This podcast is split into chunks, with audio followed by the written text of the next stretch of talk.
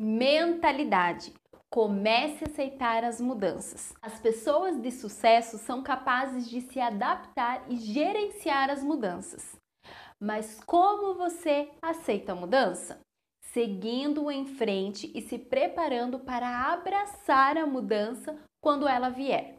Planeje-se e use-a a seu favor. Comece fazendo estas coisas. Definindo metas, comprometendo-se com as coisas, se identificando com o seu propósito, acreditando em você e em seus objetivos, cultivando a paciência, praticando a criatividade emocional e meditando. Tenha sempre um tempo para você. Depois que a terra estiver aplainada, bem batida, com o menor risco possível de um desmoronamento, parta para os pilares do investimento. Identifique sua situação financeira. O sonho de qualquer pessoa é ter uma vida financeira equilibrada, com as contas em dia e ainda sobrando dinheiro para investir. O problema é que apenas uma pequena fração das pessoas realmente fazem isso acontecer. Então, para que você mude do lado de quem consegue alcançar esses sonhos, segue algumas dicas. Defina seus objetivos financeiros. Elabore um orçamento. Faça uma reserva para emergências, não ainda para investimentos. Crie o primeiro hábito de poupar, direcionar o seu dinheiro, ok? Tenha disciplina, seja equilibrado e elabore um plano para quitar as dívidas da melhor forma possível. E somente depois de ter isso em prática, você passa para a parte de aprender sobre investimentos, o que é construído por três pilares, que são a liquidez, a rentabilidade e o risco. Sendo assim, o perfil e objetivo de cada investidor é que vai dizer qual é a melhor relação entre rendimento e liquidez na hora de escolher uma aplicação. Com isso, sem demoras e churumelas, vamos para o primeiro pilar: liquidez. Nada mais é que a facilidade de resgatar o valor investido e o que rendeu. Ou seja, é a capacidade da sua aplicação se reverter em dinheiro na conta corrente. Quanto mais rápido esse processo acontecer, mais liquidez seu investimento possui. Por exemplo, você aplicou 100 reais e depois decide resgatar esse valor e o que rendeu sobre ele. Então, dependendo do produto que você escolheu, na hora da aplicação, este pode te liberar o dinheiro novamente em liquidez diária, imediata, no vencimento ou liquidez D mais 30. Quer ver? Liquidez diária. É que após a solicitação do resgate, entrará na sua conta corrente no próximo dia útil. A liquidez imediata é quando tem a solicitação do resgate e o dinheiro entra na sua conta corrente no momento do resgate. E a liquidez no vencimento é quando o dinheiro só retorna no fim do prazo do vencimento. Ou seja, se resgatar antes, haverá uma quebra de contrato e você não receberá o prometido do produto. E a liquidez D mais 30 é que após a solicitação do resgate, entrará na sua conta após 30 dias úteis, ok? Rentabilidade.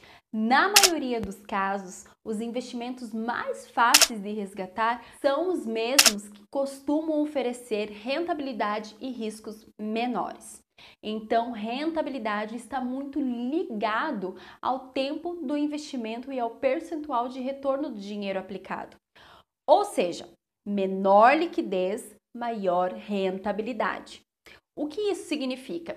Significa que numa aplicação onde o meu resgate passa a ser de liquidez diária ou imediata, onde o dinheiro estará na conta corrente no menor prazo possível, a minha rentabilidade ou o meu ganho será menor. E para compor a estrutura de pilares, para que fique perfeito, temos que levar em consideração o risco. E este é o terceiro pilar do investimento. Risco. está relacionado a perigo, ameaça ou insucesso. Sim, eu não estou aqui para mentir para você, preciso ser sincera. O risco remete à chance de algo não sair conforme planejado. Por exemplo, quando você compra um veículo, corre o risco de acidentes. Por mais que você se cuide, essas situações não dependem exclusivamente de você. Existem outros aspectos envolvidos. O mesmo acontece nos investimentos de perfil que chamamos de moderados e agressivos. Não deu, né? Liquidez, rentabilidade e risco são fatores que estão presentes em todos os tipos de investimentos oferecidos no mercado.